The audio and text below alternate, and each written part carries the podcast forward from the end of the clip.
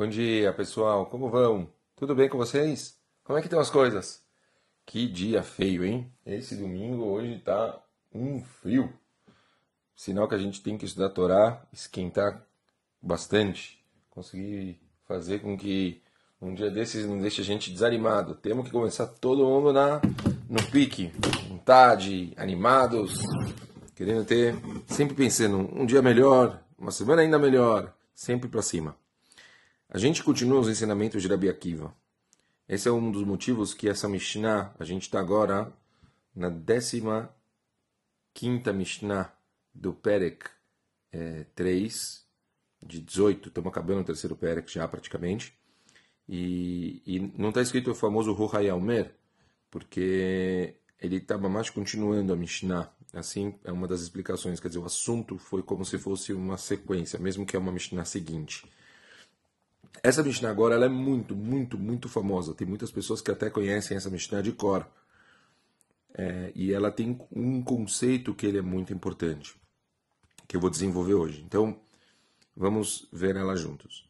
Está escrito na Mishnah o seguinte, e assim falou Rabi Akiva. Akol tzafui. Tudo está previsto. Verhareshut netunah. Mas o livre-arbítrio foi concedido para a gente, foi dado. Uvtuv haolam nidon ve'akol lefi rov maase. Hamase. O mundo é julgado com bondade e tudo vai de acordo com a maioria dos nossos atos.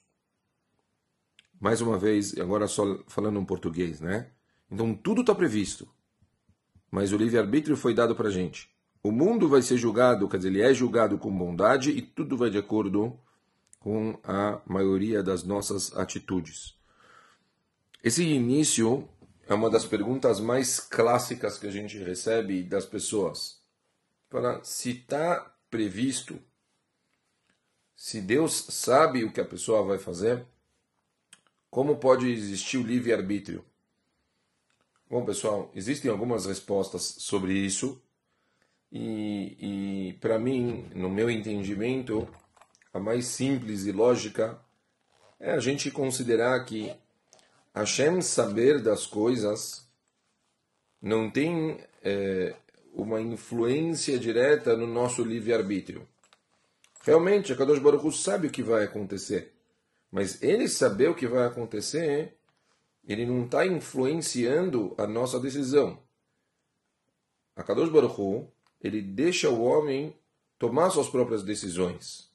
Talvez a pergunta seria em relação a, a quanto a Kadosh Baruch Hu, ele é, influencia, mas a gente sabe muito bem que a Kadosh Baruch Hu, ele pode ter qualquer tipo de influência em relação às nossas vidas, mas não sobre as decisões. Vamos, vamos entender, claro, eu já acredito que já foi mencionado isso em algum momento. Livre-arbítrio é diferente do que livre escolha. Livre escolha é que a pessoa ela pode escolher o que ela quiser, se ela quer tipo tomar uma Coca-Cola ou tomar um Guaraná, se ela quer se ela quer agora ir tomar sol ou botar um casaco. Isso é livre escolha. Livre arbítrio ele tem a ver especificamente com um desafio. A pessoa ela tem um desafio que ela tem que enfrentar. Nesse momento, ela tem uma escolha entre racional e vontade. Aqui entra o livre-arbítrio.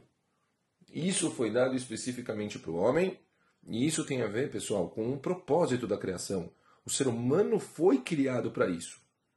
Esse é, é, é, a gente já falou tantas vezes, o ser humano veio para o mundo para essas decisões, o ser humano veio para o mundo para esse crescimento. Cada vez que a gente consegue tomar a decisão correta num desafio, a partir desse momento o ser humano ele teve uma elevação, ele, ele cresceu, ele melhorou e ele conseguiu chegar mais perto do propósito dele no mundo, do porquê que ele foi criado. O homem, ele podia ter ganho de presente o Olamabá, o mundo vindouro. Podia ter ganho, um presente. Porém, já, já vimos que o contexto da pessoa conquistar algo é muito mais prazeroso do que ela ganhar algo.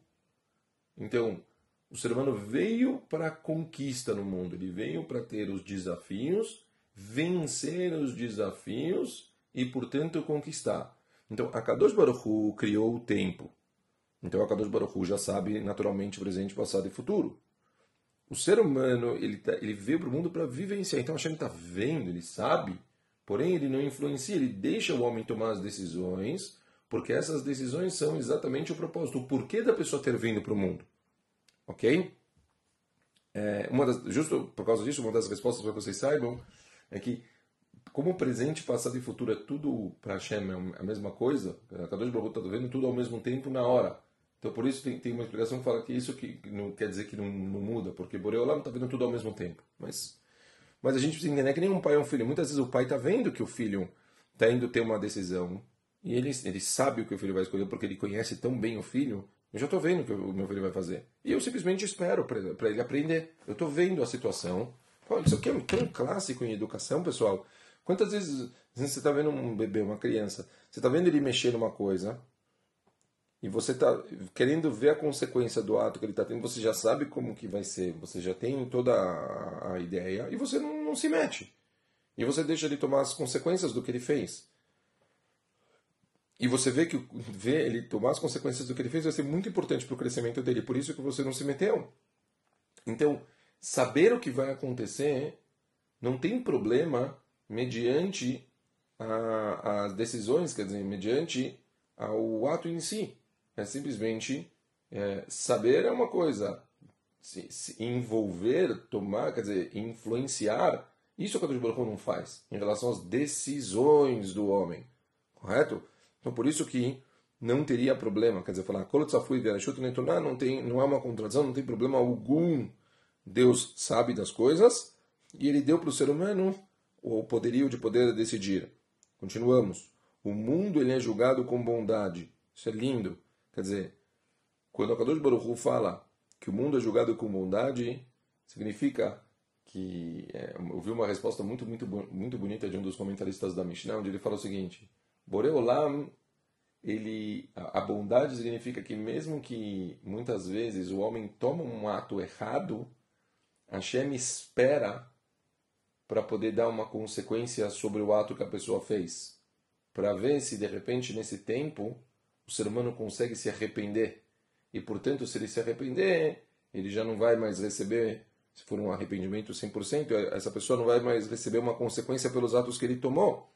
Então, essa seria talvez a bondade, que Boreolam, ele não faz de imediato, ele espera com a expectativa de que o ser humano ele se arrependeria dos atos e, portanto, assim Hashem ele acaba julgando a gente com essa bondade, com essa paciência que talvez muitos de nós, se fôssemos fazer o julgamento, a gente não tem, a gente quer uma justiça absoluta, imediatista, e portanto a gente iria querer as coisas rápido.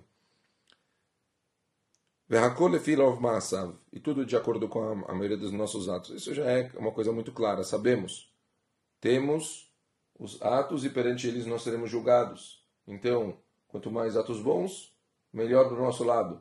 Por isso a pessoa ela tem que estar buscando o tempo todo fazer coisas positivas. Tudo que você faz de bom entra na conta. Mesmo coisas pequenas. Então, se você tem oportunidade de acelerar e fazer mais coisas pequenas, mesmo que você fale, ah, mas o que, que muda? Muda muito.